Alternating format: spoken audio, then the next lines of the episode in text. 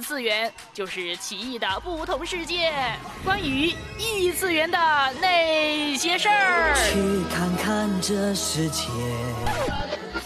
必须要来吐槽一下仙王的日常生活。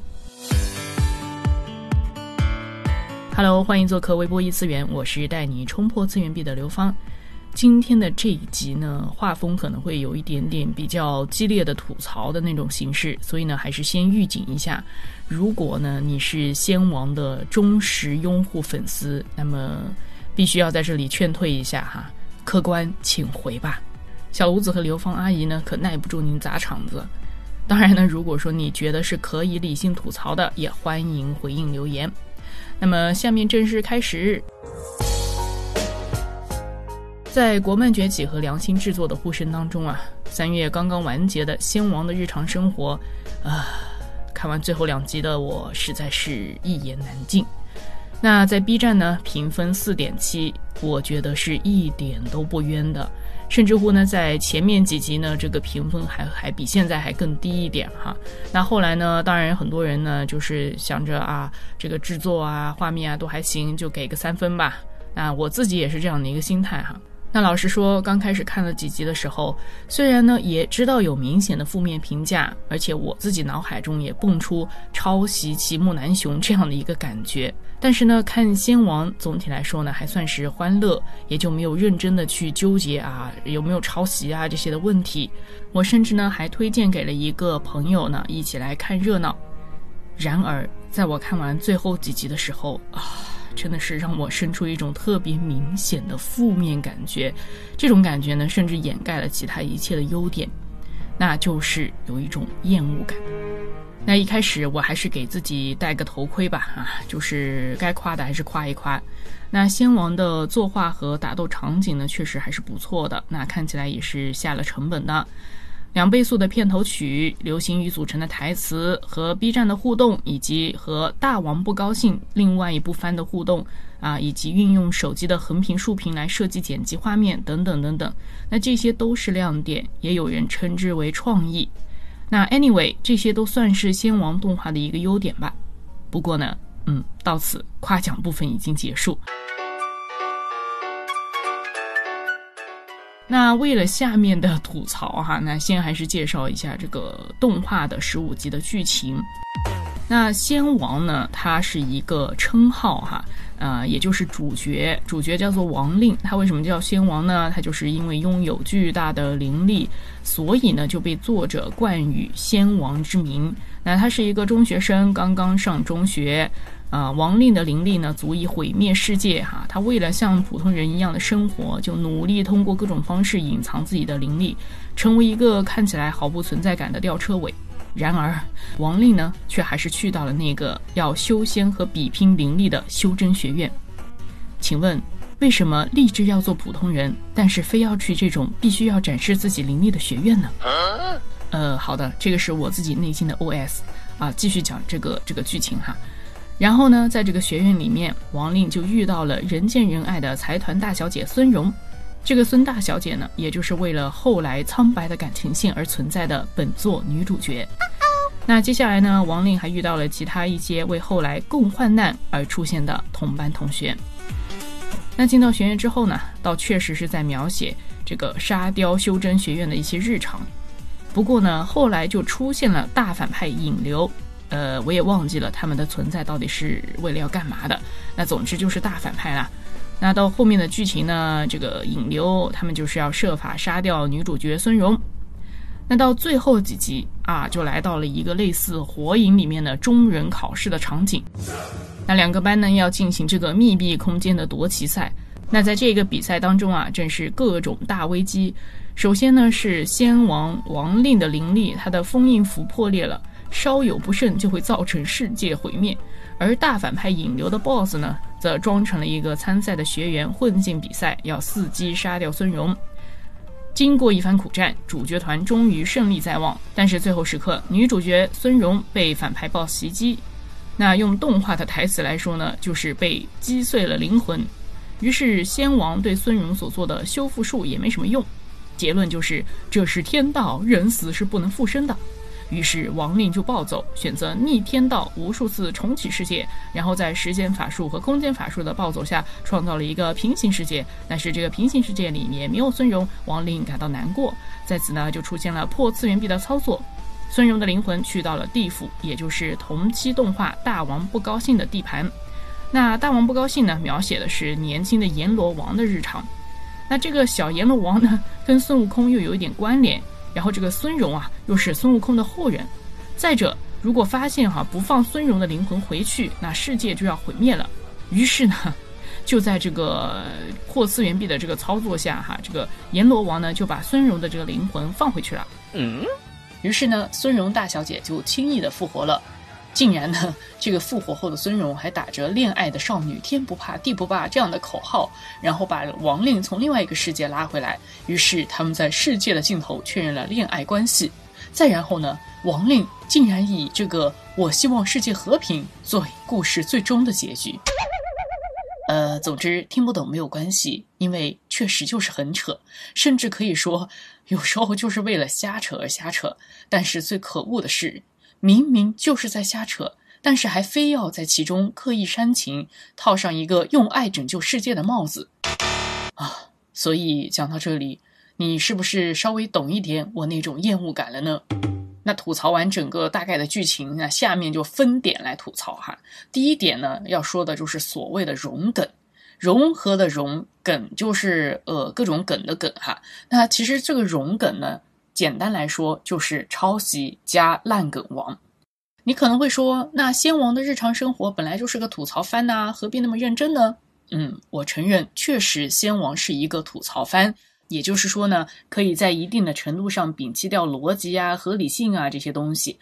不过呢。如果说你完全就是一个扯的这种感觉的话，那就是一个悖论啊。最后，嗯，那就存在的意义是什么呢？对吧？那先来说说吐槽番这个点哈。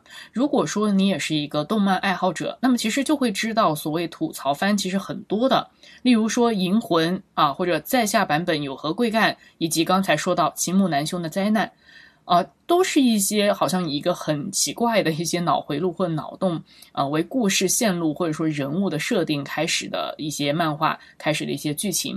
那甚至乎很多严肃向的动漫，比如说那些经典的死火海啊、热血漫画啊等等，也都会有一些槽点来搞笑，对吧？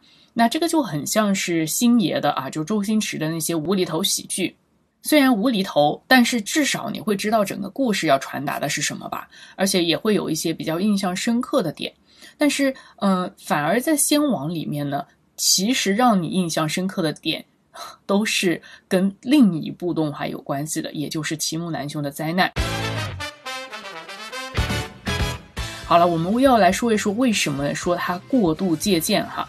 首先呢，来看齐木楠雄，那这是一个也是超能力非常强的一个少年哈，这个也是作者强加给他的一个槽点来的，他就是精通各种各样超能力，甚至拥有毁灭世界的这个力量，但是呢，他呃向往过一个普通人的生活。那么还有一个萌点呢，就是他特别喜欢某一款零食，就是咖啡果冻。刚刚我所描述的这几点呢，就是齐木楠雄的一个大概的人物设定。那么我们再来看看这个仙王王令是怎么样。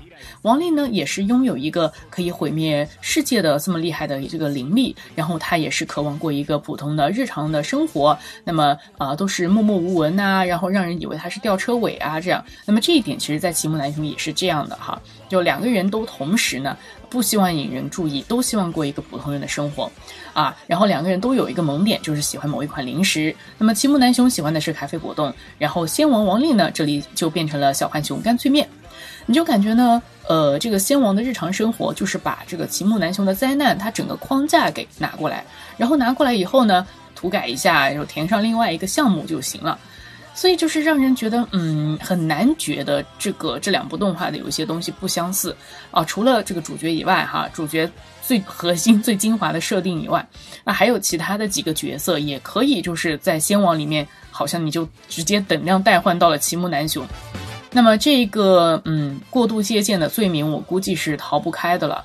而且为什么让人觉得，呃，特别无奈的一点，就是说，因为仙王里面。可以说他是为吐槽而吐槽，而且吐槽的也不是特别有创意，因为全部是别人的梗嘛，也就是融合了别人的梗，简称融梗。那所以就是。嗯，如果说是为什么不说抄袭，而是过度借鉴呢？因为避免就是某一些杠精用法律来说事哈。因为其实对于抄袭这个东西的定义，在不同国家对于版权这个的设计上是不一样的。那么其实，在 B 站上面呢，也有专门学法律的大神就仙王和齐木南雄这个这个 case 来做过一些讨论。那么大家有兴趣真的是可以去搜一下。那我觉得里面说的特别重要的一点就是说，呃，其实一个人物的设定。他可能现在不构成一个抄袭，但是说其实为什么大家会对这个人物、这个故事啊非常的印象深刻，甚至乎呃对自己的生活产生了很多的影响？这个东西都是一个创作者的心血在里面，就是说他要让一个人物的人设立起来，不是通过一两句旁白就可以解释清楚的，而是要通过一系列的小故事，一系列跟周围的角色的一种互动，来逐渐的把这个人物。更加的立体化哈，所以其实抄袭人设这个点，虽然它在法律上可能不造成一个实质性的这种犯法行为，但是我觉得在观众的心目里面可能不会特别的舒服吧。其实就连仙王的日常生活这个动画原本的小说原作哈，那个作者其实他自己都说，确实是齐木楠雄给的他灵感哈，但是这个灵感和借鉴，嗯，这个线路在哪里，其实就很难说了。那这个仙王的小说呢，已经是连载到了一千多章的那种典型的爽文，其实也被很多读者认为就是啊，它就是一个现实的梗啊的一种，就是新梗联播，可以这样说吧。所以说，针对这个嗯融梗这个槽点哈，那知乎上呢就有一个提问，就是这样说的。啊，请问仙王的日常生活后面的剧情在哪里找啊？嗯，下面呢就被赞的最多的一条颇为戏谑的留言就是如此回复道：这位楼主推荐你去看《仙王外传》齐木楠雄的灾难，在那里呢，仙王改名齐木楠雄，开始了他的日常生活。这部动漫已经完结，一共三季。我想呢，这个留言呢，已经是以一种相对幽默、诙谐又无奈的方式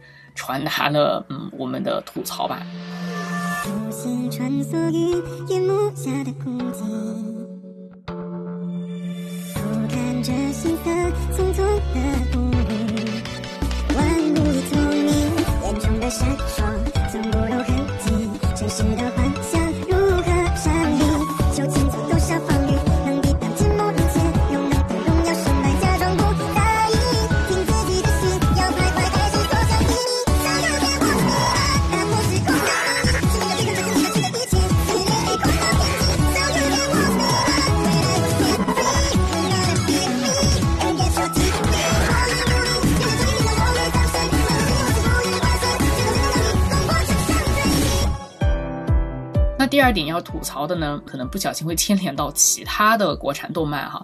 我就想说，为什么这个所谓的国创哈，就一定要挂上什么易经啊、修道啊这种元素呢？就是请问中国文化不是呃非常博大精深的吗？干嘛非要被这种标签化呢？就是你硬要去套齐木楠雄的那个框架，然后拿过来哦，要我们不能说他有超能力，那我们就说他有灵力吧，那我们就去修道吧啊！所以这这种就是标签化的。做法真的能够说明中国的文化吗？我想真的不能吧。而且除了这个先王这问题哈，呃，很多的这个改编或者说新的这些动漫，怎么老是说起中国的大 IP，不是三国就是西游呢？你看这个仙王的女主角孙荣，竟然是孙悟空的后人，这个点真的嗯都不知道如何吐槽哈。所以是不是只要生搬硬套，可以继续玩梗，就可以呃持续的这样弄下去呢？我就想说。比如说三国啊、西游啊这些的大 IP 哈，已经被是自己和邻国都已经用烂了。随便举例都一堆嘛。动漫的话，你看上个时代的什么《醉游记》啊、《龙珠》啊、什么《三国无双》啊这种的，那么当下的院线当中也还在抢夺各种什么猴王大圣这样的 IP。那我就想说，中国文化明明除了这些什么四大名著，对吧？还有很多东西可以做嘛。你就根据百度百科来看，国学是啥呢？就是以先秦诸子百家开始，那涵盖了两汉呐、魏晋呐、隋唐呐、明清啊等等，就是从古到今每一个时期的诗词歌赋和各种的文化学术，明明有那么多的内容，为什么只有那几个元素可以做呢？当然，这个点在说的时候呢，可能就会牵连到其他的一些国产动漫哈。Anyway，那欢迎大家来吐槽我哈。那说完这里呢，呃，就再想吐槽一下关于仙王的日常生活哈这个 标题或者说这个主线，我想说，就像刚刚在剧情里面提了嘛，你既然是日常生活，你既然想要过一个普通人的生活，那你干嘛要去参加这种什么修仙学院的这种训练呢？就感觉完全啪啪打脸嘛，对吧？那而且到后面已经是呃为了这个热血，突然的就把这个动画的这个路子都改了，就变成了先王的配角生活，就是好像都在讲哇其他人怎么打啊，其他人的感情怎么升华啊，然后呢顺带的主角最最后两集的感情线也突然就被升华了，而且这个升华呢全靠旁白解说，这个解说大概就是下面的这样的一句话。王令是一个从小内心压抑的孩子，只想平静的生活而封闭自己的内心。没想到，他内心的坚冰被一股春风融化了。Nope。唉，我想说，这个当观众都是傻的吗？这个感情线就被那么一集旁白就解释清楚了，那真是一头问号。当然，我也看到很多弹幕也表达同样的感受，就是如果说感情线就靠这几句旁白就可以讲出来，那费劲谈什么恋爱啊，对不对？关键问题是，这个感情线的戏份还非常重，就像在《星王》的最后一集里面，哈，这个地球差点爆炸，就是因为这个一句话所出来的感情线。那么地球后来又没爆炸，还是因为这个感情线。怎么这十五集里面，哈，我就没感觉到前面十三、十四集的内容里面，这这感情线的戏份这么重呢？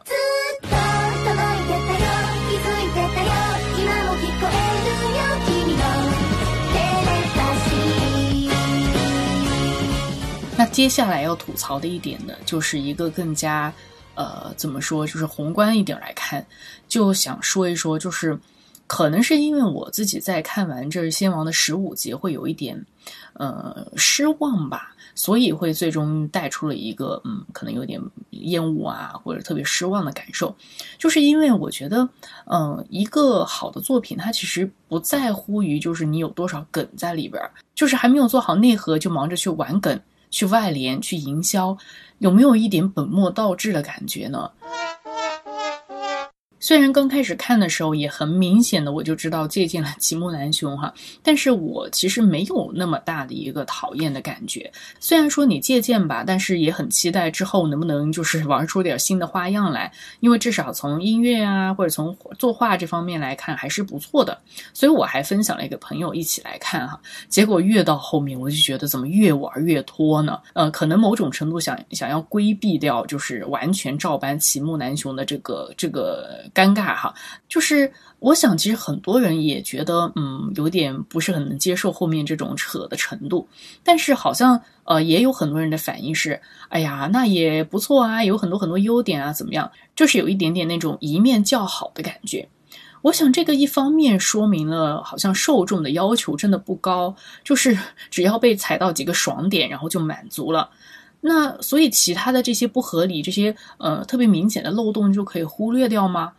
而且另外一方面呢，制作方也有一点让我觉得，嗯，有点讨厌的感觉，好像他们就是在这样不断的去引导受众，就是在告诉观众啊，我给你点甜头，你就应该乖乖的伸舌头。No，唉，所以就是看到第二季的呼声也不少，那。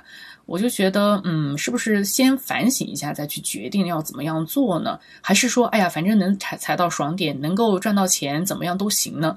总有一种怎么把这个动画这个东西，它本身也应该是一种艺术的表达形式，反而变成了那种啊，有人骂总比没人看要好的那种，嗯，娱乐圈绯闻炒作金科玉律。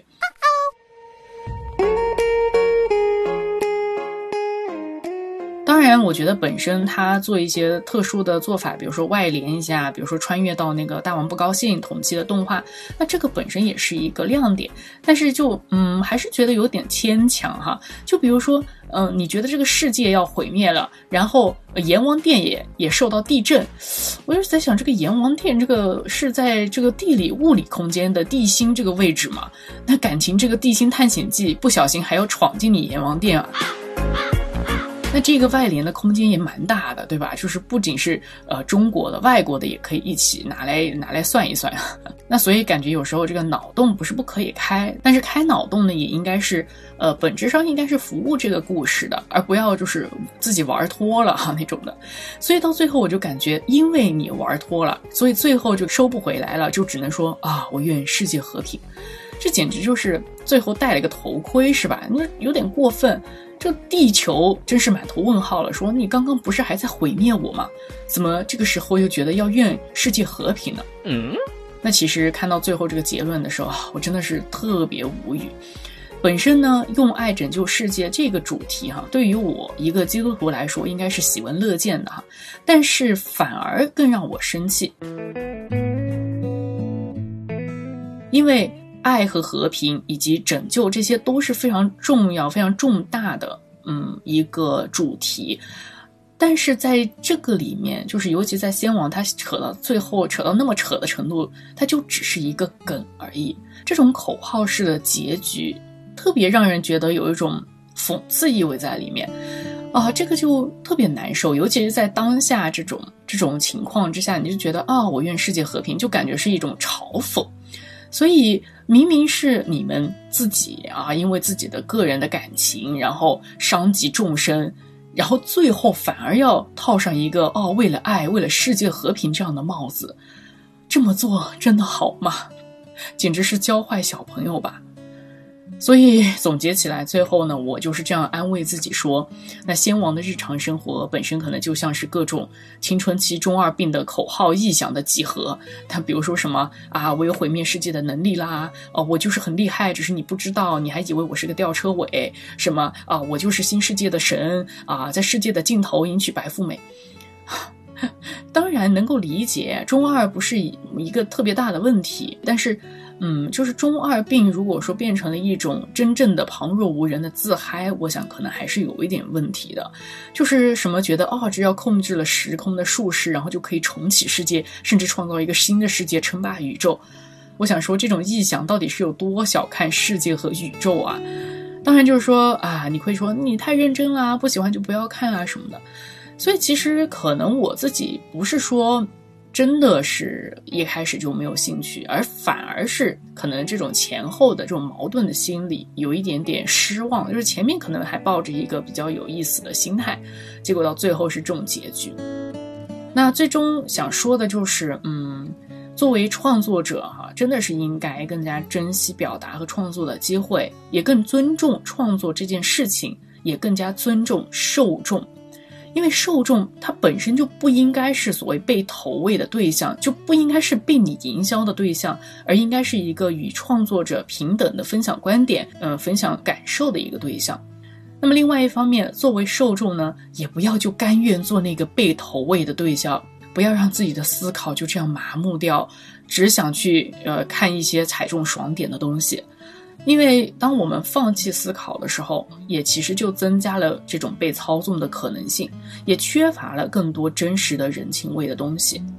这也就是为什么有很多的动画啊、电影啊，或者很多艺术形式的作品，都会以一种可能呃不太舒服的方式来呈现一种矛盾，或者说是一种非常柔软的方式来让人看到一些被我们忽略的平凡的幸福。就是说，这两者都是为了。让我们去发现，呃，我们自己的问题、人性的问题、社会的问题啊，这个世界的黑暗面。另外呢，也在这个基础上去发现人性的光辉等等，这些东西都不是靠所谓的口号来表达的。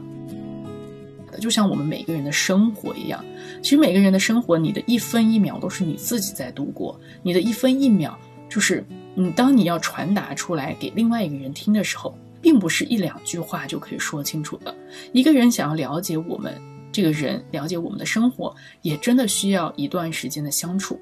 我想，其实每一个作品，就是如果你想传递什么的话，也需要去构建一个更加完整的世界，呃，一个更加立体的人物。